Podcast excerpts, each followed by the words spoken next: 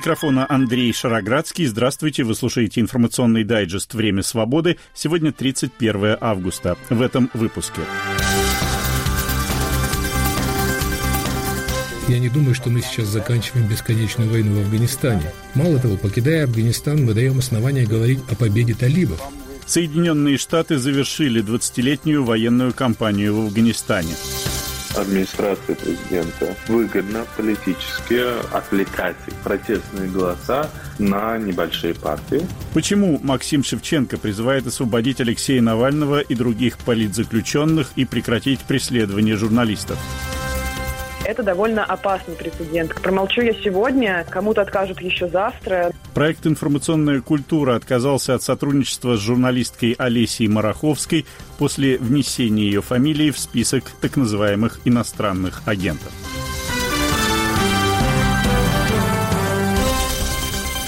Начнем с главной темы сегодня. Соединенные Штаты завершили военную кампанию в Афганистане. В понедельник эту страну покинули последние американские военнослужащие. Слово нашему корреспонденту Юрию Жигалкину. 30 августа за минуту до полуночи по местному времени из Кабульского аэропорта взлетел американский военно-транспортный самолет Си-17, на борту которого находились последние военнослужащие из шеститысячного американского контингента, прибывшие в Кабул чуть больше двух недель назад для обеспечения экстренной эвакуации из страны американских граждан и афганцев – сотрудничавших с американским военным контингентом во время 20-летней военной кампании в Афганистане. На борту самолета находились руководивший операцией по эвакуации из Кабула генерал Кристофер Донахью и временный поверенный в делах США в Афганистане Росс Уилсон. Незадолго до вылета американские военные уничтожили и привели в негодность около сотни бронемашин и 73 военных летательных аппарата, находившихся на территории аэропорта, с тем, чтобы они не попали в руки талибов. Сегодняшний уход символизирует финал военной составляющей, а также конец почти 20-летней миссии, которая началась в Афганистане вскоре после 11 сентября 2001 года, заявил глава Центрального командования Вооруженных сил США генерал Кеннет Маккензи. Президент Джо Байден в понедельник ограничился коротким заявлением, поблагодарив американских военнослужащих за проведение опасной эвакуации из Кабула. Президент выступит с обращением к стране во вторник. Завершение самой длительной в истории США военной операции произошло не по сценарию, обрисованному президентом Байденом 1 апреля нынешнего года, когда он объявил о намерении вывести американские войска из Афганистана к 31 августа. Вывод большей части и без того небольшого американского контингента, но самое главное прекращение американской воздушной поддержки афганских подразделений привело к неожиданному для Вашингтона коллапсу афганской армии и триумфальному вступлению талибов в Кабул. Надежды на организованный уход из Афганистана были сорваны. Президент Байден был вынужден экстренно перебросить в Кабул шеститысячный американский контингент, задачей которого было удержать в своих руках Кабульский аэропорт и обеспечить эвакуацию из страны американских граждан и сотрудничавших с США афганцев. За две с небольшим недели по воздушному мосту были эвакуированы более 120 тысяч человек. Однако эта операция стала самой кровопролитной за последние десятилетия операцией для американской армии в Афганистане – 26 августа 13 американских военнослужащих, охранявших аэропорт, погибли в результате террористической акции. Вместе с военными Афганистан покинули американские дипломаты. Вопреки прежним заявлениям Госдепартамента, дипломатическое представительство США в Кабуле будет закрыто. При этом, по официальным американским данным, в стране все еще остается около 200 американских граждан. Десяткам тысяч афганцев, которые не смогли эвакуироваться, может угрожать преследование за сотрудничество с американцами последние две недели, особенно после гибели 13 американских солдат в Кабуле, президент Байден и его администрация стали объектом резкой критики, даже со стороны традиционных союзников демократов, за неспособность предвидеть худший вариант развития событий в Афганистане и обеспечить достойный вывод американских войск из этой страны. Критики обеспокоены последствиями ухода США из Афганистана, ухода, выглядящего поражением. Я думаю, что решение об уходе из Афганистана было ошибкой, и эвакуация проведена крайне плохо, говорит бывший высокопоставленный сотрудник Пентагона Эли Краковский. Многие профессионалы считают, что для поддержания стабильности в Афганистане было достаточно совсем небольшого американского контингента. Публичное заявление о том, что мы уйдем из Афганистана к годовщине террористических атак 11 сентября было, можно сказать, подарком врагу. Сейчас можно с большой долей уверенности предположить, что страна превратится в базу глобального терроризма и гораздо в большей мере, чем до американского вторжения. Я не думаю, что мы сейчас заканчиваем бесконечную войну в Афганистане. Он будет представлять в будущем большую проблему. Мало того, покидая Афганистан, мы даем основания говорить о победе талибов. Хотя, конечно же, ни о какой победе Талибана речи быть не может. Соединенные Штаты сами по своей воле решили прекратить кампанию, внезапно отказавшись от поддержки своих афганских союзников. И результаты такого поведения уже заметны. Иранцы увеличивают свое присутствие в регионе. Китай может решить, что США не встанут на защиту Тайваня. Северная Корея возобновляет свою ядерную программу. Я опасаюсь, что наши противники решат, что мы слабы, что мы не готовы действовать решительно и защищать наши собственные интересы. Сторонники решения о выводе войск из Афганистана считают, что такие страхи преувеличены. Я не думаю, что эвакуацию можно назвать успешной, но я не согласен с теми, кто считает, что мы должны были сохранить военное присутствие в Афганистане, говорит политолог из Университета Нью-Йорка Ражан Минон. В течение 20 лет мы пытались создать дееспособное государство и армию в этой стране. Ошибка заключалась в том, что мы считали, что мы знаем, как этого добиться. Но опыт говорит о том, что мы не знаем, как это сделать. Афганское правительство было коррумпированным. Страна жила за счет иностранных дотаций. А в последние годы талибы действовали все более активно и эффективно. Нам почти наверняка пришлось бы увеличить американский контингент в недалеком будущем. Я не думаю, что в этой войне мы могли бы одержать победу. Том, что касается аргумента о том, что уход из Афганистана поощрит оппонентов США к враждебным действиям, то я не думаю, что Си Цзиньпин, например, считает, что на попытку вторжения на Тайвань не последует жесткий американский ответ. На мой взгляд, такие опасения – свидетельства истерии. Об итогах 20 лет американской военной кампании в Афганистане с американскими экспертами беседовал Юрий Жигалкин. Люди, которым после прихода к власти в Афганистане талибов угрожала опасность, были эвакуированы из Кабульского аэропорта не только в Америку, но и в другие страны, в том числе европейские. Тему продолжает корреспондент телеканала «Настоящее время» Ольга Жерносек. Газал Хабибьяр, 37 лет. Бежать из страны афганской активистке удалось всего за час до теракта в аэропорту Кабула 26 августа. В тот день, по данным Минздрава Афганистана, погибли не менее 200 человек. Бывают моменты в жизни, когда чувствуешь себя виноватым за то, что выжил. Ведь это могли быть мы. Я счастлива, и мне очень повезло, что это была не моя семья, не мои коллеги и не их семьи. Сейчас Газаал находится в Албании. Эта страна одной из первых откликнулась на призыв США временно принять у себя граждан, эвакуированных из Афганистана. Власти заявили, что готовы разместить до 4 тысяч человек. 607 афганцев уже прибыли в страну. О завершении эвакуации из Кабула ранее заявил ряд европейских стран, в том числе Нидерланды. Власти королевства сообщают, что вывезли из Афганистана две с половиной тысячи человек. Среди них 27-летняя афганка Соня Эзатьяр. Девушка до сих пор живет воспоминаниями о первых днях после захвата Кабула. Там все еще остаются ее мать и четыре брата. В течение первых трех дней после я была в полном шоке. Мне было очень трудно видеть, как талибы вернулись и забрали все, что у нас было. Принять этот факт было тяжело. Через три дня я начала искать способ, как выбраться оттуда. Наконец, с помощью некоторых друзей мне это удалось. Вместе с Соней в лагере для беженцев в Амстердаме живет 36-летняя Нилафар Никпор, афганский фотограф. Последние семь лет она работала с рядом информационных агентств Афганистана. С приходом Талибана девушка вместе с мужем также была вынуждена бежать из страны. Когда пришли талибы, они не позволяли женщинам выходить на работу, и эта ситуация вынудила нас покинуть нашу страну. Здесь мы в безопасности, тем не менее наши сердца и души в Афганистане, в нашей стране, и мы думаем о ней. Последний британский самолет вылетел из Кабула в субботу поздно вечером. По данным Минобороны страны, за последние две недели удалось эвакуировать более 15 тысяч человек. Немецкие военные вывезли более 5 тысяч человек. Минобороны Франции сообщила о трех тысячах эвакуированных. Среди них более двух тысяч афганцев. Еще около пяти тысяч граждан Афганистана вывезли итальянские военные. Для части бежавших из Афганистана страны Европы и Азии это лишь остановка на пути в США. Здесь они ожидают получения специальной иммиграционной визы. Она доступна для афганцев, которые помогали силам США осуществлять миссию в Афганистане. Сколько граждан уже подали заявку на получение американской визы на данный момент неизвестно. Рассказывала Ольга Жерносек. Время свободы. Призыв освободить оппозиционного политика Алексея Навального и других политических заключенных в России прозвучал вчера в эфире российского государственного телеканала «Россия-24» в ходе предвыборных дебатов кандидатов в депутаты Государственной Думы. С этим призывом выступил Максим Шевченко, лидер предвыборного списка Российской партии «Свободы и справедливости».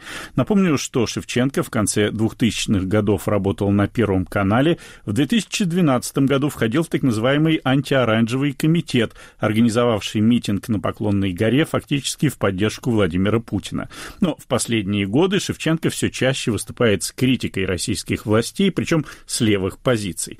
Давайте послушаем, что сказал Максим Шевченко в ходе теледебатов. Арест и тюремное заключение Алексея Навального, запреты телеканала «Дождь», аресты и административные и уголовные репрессии против активистов, против граждан России, которые выходят на улицы России. Сегодня это используют против нас. И кто же виновен в том, что внутренняя политика у нас задушена и задавлена, что в стране нету свободы слова, свободы политических дискуссий, свободы собраний, и это потом нам ставит вину. Это становится поводом для санкций против нашей страны, которые по богатеям-то не бьют. Бьют они как раз по гражданам, по тем людям, которые своим трудом, потом и кровью обеспечивают свою жизнь.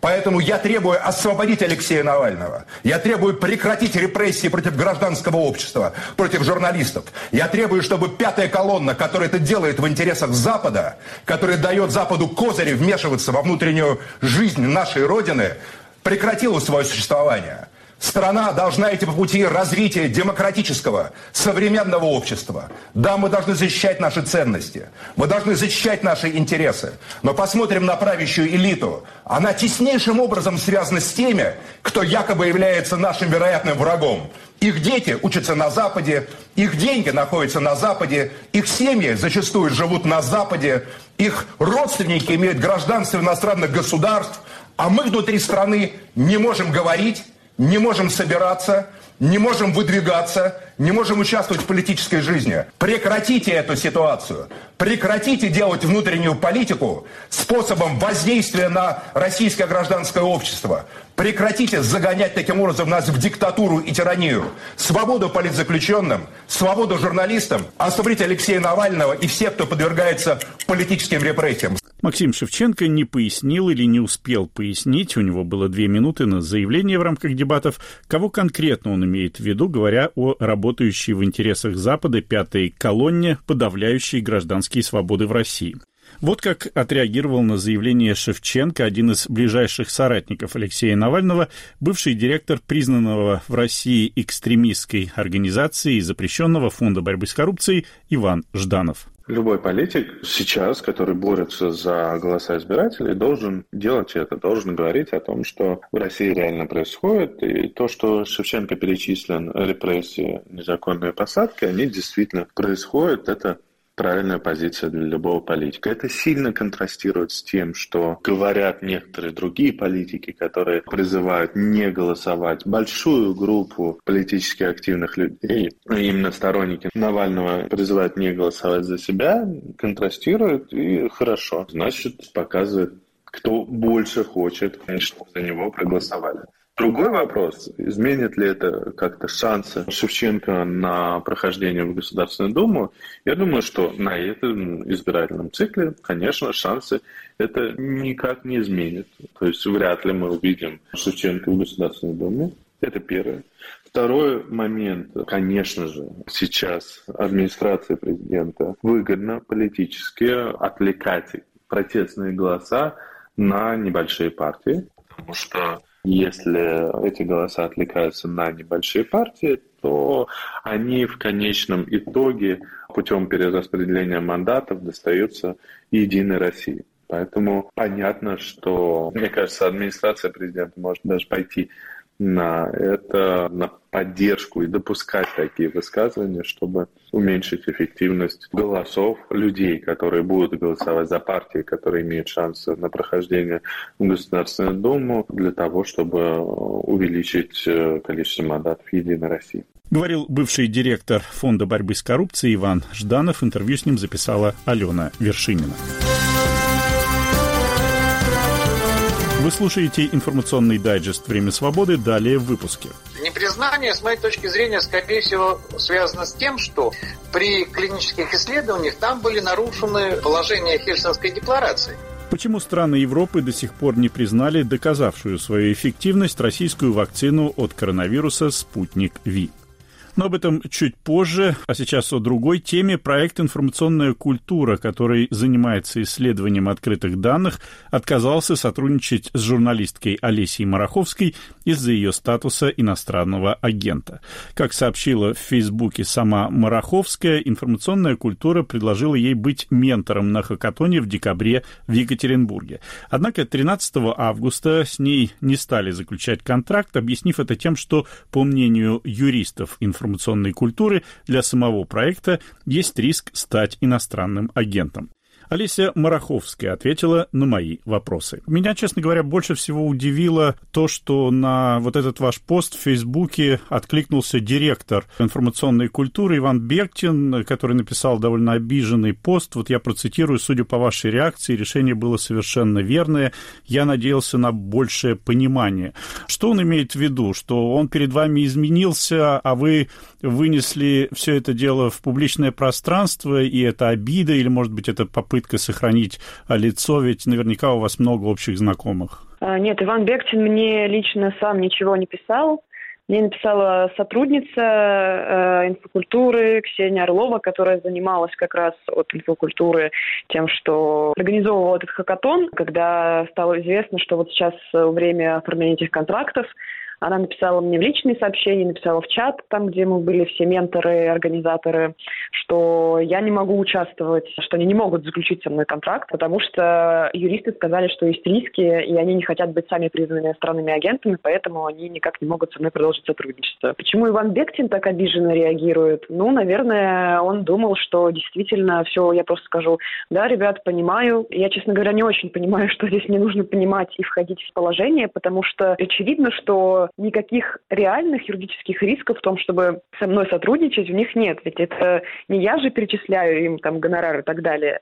По закону иностранным агентом может быть признан тот, кто получает деньги от иностранного агента. Хотя у нас иностранные агенты в России давно существуют, не было еще ни одного прецедента, чтобы за сотрудничество с иностранным агентом кого-то признавали тоже иностранным агентом. Поэтому, наверное, Иван Бектин э, был задет моим постом. Понятно почему. Наверное, ему это все не очень приятно, потому что вот к чему это все привело.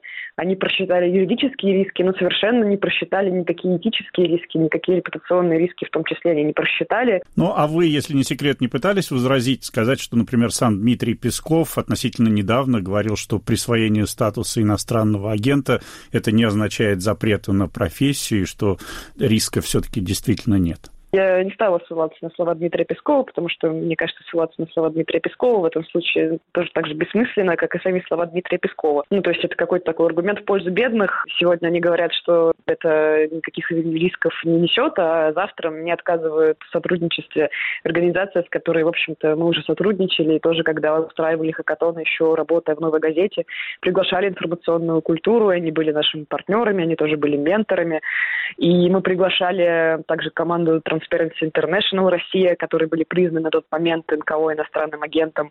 И что-то после этого никого не признали иностранным агентом после такого сотрудничества. Я считаю, что такое вот э, решение информационной культуры с одной стороны, да, наверное, его как-то можно было бы понять. Но вот лично я нахожусь сейчас в таком положении и в таком состоянии, что мне довольно сложно понимать такие вещи – от людей, которых ты считаешь своими идейными партнерами, коллегами, и вы делаете примерно как бы одно и то же дело, они занимаются тем, что продвигают открытые данные в России. Мы занимаемся тем, что анализируем открытые, не только открытые данные. То есть у нас очень много каких-то общих идейных взглядов.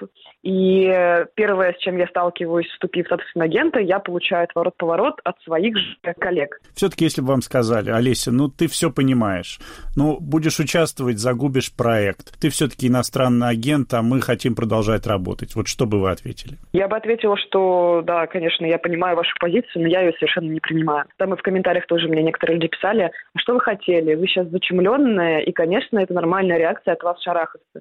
Я считаю, что зачумленными людей делают не только те, кто так нас называет и навешивает на нас ярлыки, но и те, кто поддерживает это, шарахаясь в сторону. На самом деле еще более маргинализирует э, этот статус и людей, которые, по несчастью, наделены в этой стране.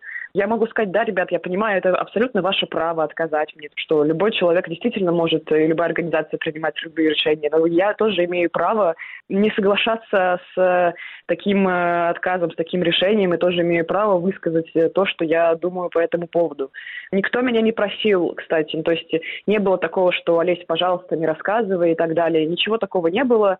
Было сообщение, извини, что так получилось, вышло некрасиво. Ну и объяснение, что есть юридические риски. Но я хотя бы рада, что на самом деле они действительно понимают, что выходит некрасиво. Я сказала им хорошо, посидела, посидела, немного подумала и решила, что это на самом деле все-таки достойно поста хотя бы в Фейсбуке, потому что это довольно опасный прецедент, как мне кажется. Промолчу я сегодня, кому-то откажут еще завтра. О таких историях нужно, мне кажется, рассказывать, чтобы люди знали о том, что происходит, и выбирали условно, какой позиции бы они придерживались. К счастью, я рада, что довольно много людей поддержали меня в этом случае. Я беседовал с включенной в список иностранных агентов журналисткой Олесей Мараховской. Время свободы последнее время заболеваемость коронавирусом в России начала понемногу снижаться, но смертность от COVID-19 по-прежнему очень высокая. По мнению специалистов, уровень вакцинации недостаточен для выработки так называемого коллективного иммунитета, сохраняется и недоверие значительной части россиян к эффективности созданных антиковидных вакцин. О том, почему так происходит, наш корреспондент Татьяна Вольская беседует с инфекционистом Алексеем Яковлевым. Если посмотреть на сводные таблицы заболеваемости коронавирусом и смертности от него в разных странах, то первое, что бросается в глаза, это разница в уровне смертности. В европейских странах и в США она сегодня на порядок отличается от того, что мы видим в России, где уже давно держится зловещая цифра около 800 смертей в день. Почему так происходит? По мнению заведующего кафедры инфекционных болезней медицинского факультета Петербургского государственного университета, бывшего главврача Будки Пушкинской больницы Алексея Яковлева в Европе гораздо больший процент вакцинированных, а в России сегодня умирают в основном непривитые люди. Яковлев приводит данные CDC, Американского центра по контролю и профилактике заболеваний. По данным CDC, менее 0,01% привитых от COVID-19 американцев попали в больницу или умерли. Среди 164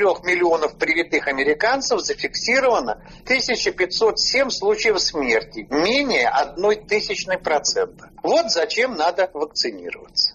С другой стороны, мы видим ситуацию в Израиле, где привиты вроде как практически все, и там опять пошел рост. Все ожидали сначала, что вакцинация остановит передачу вируса.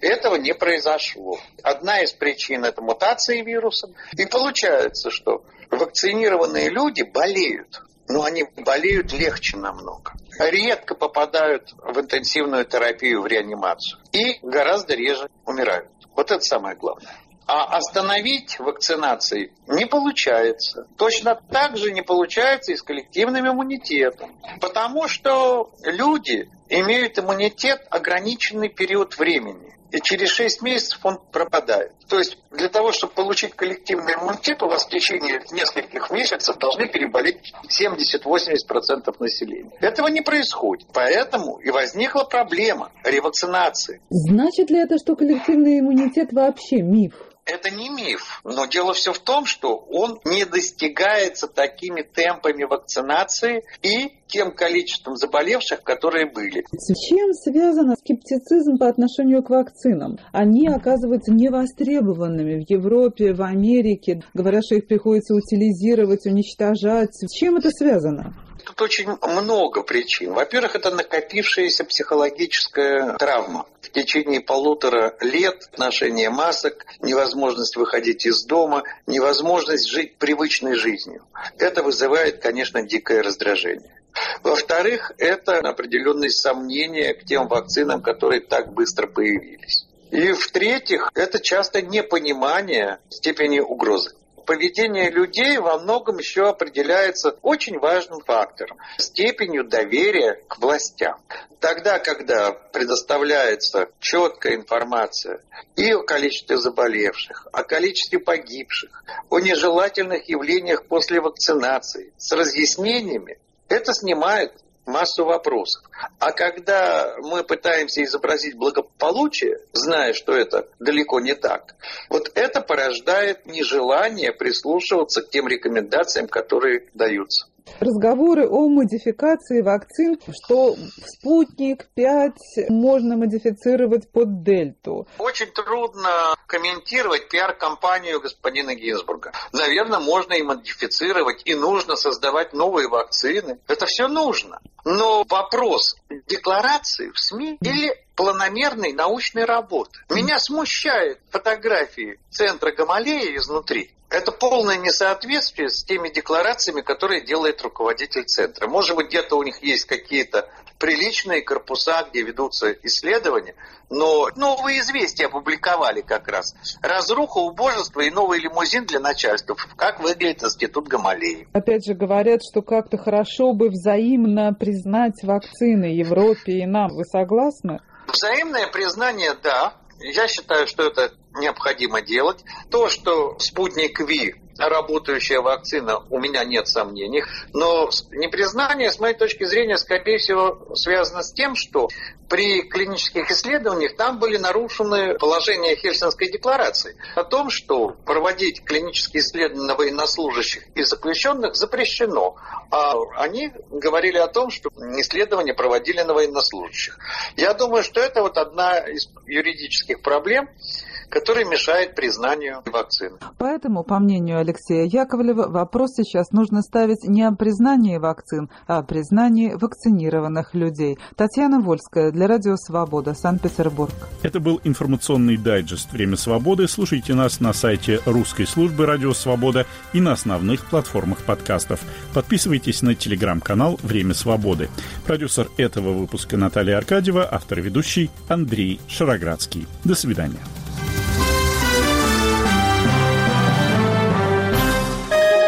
Студия подкастов «Радио Свобода».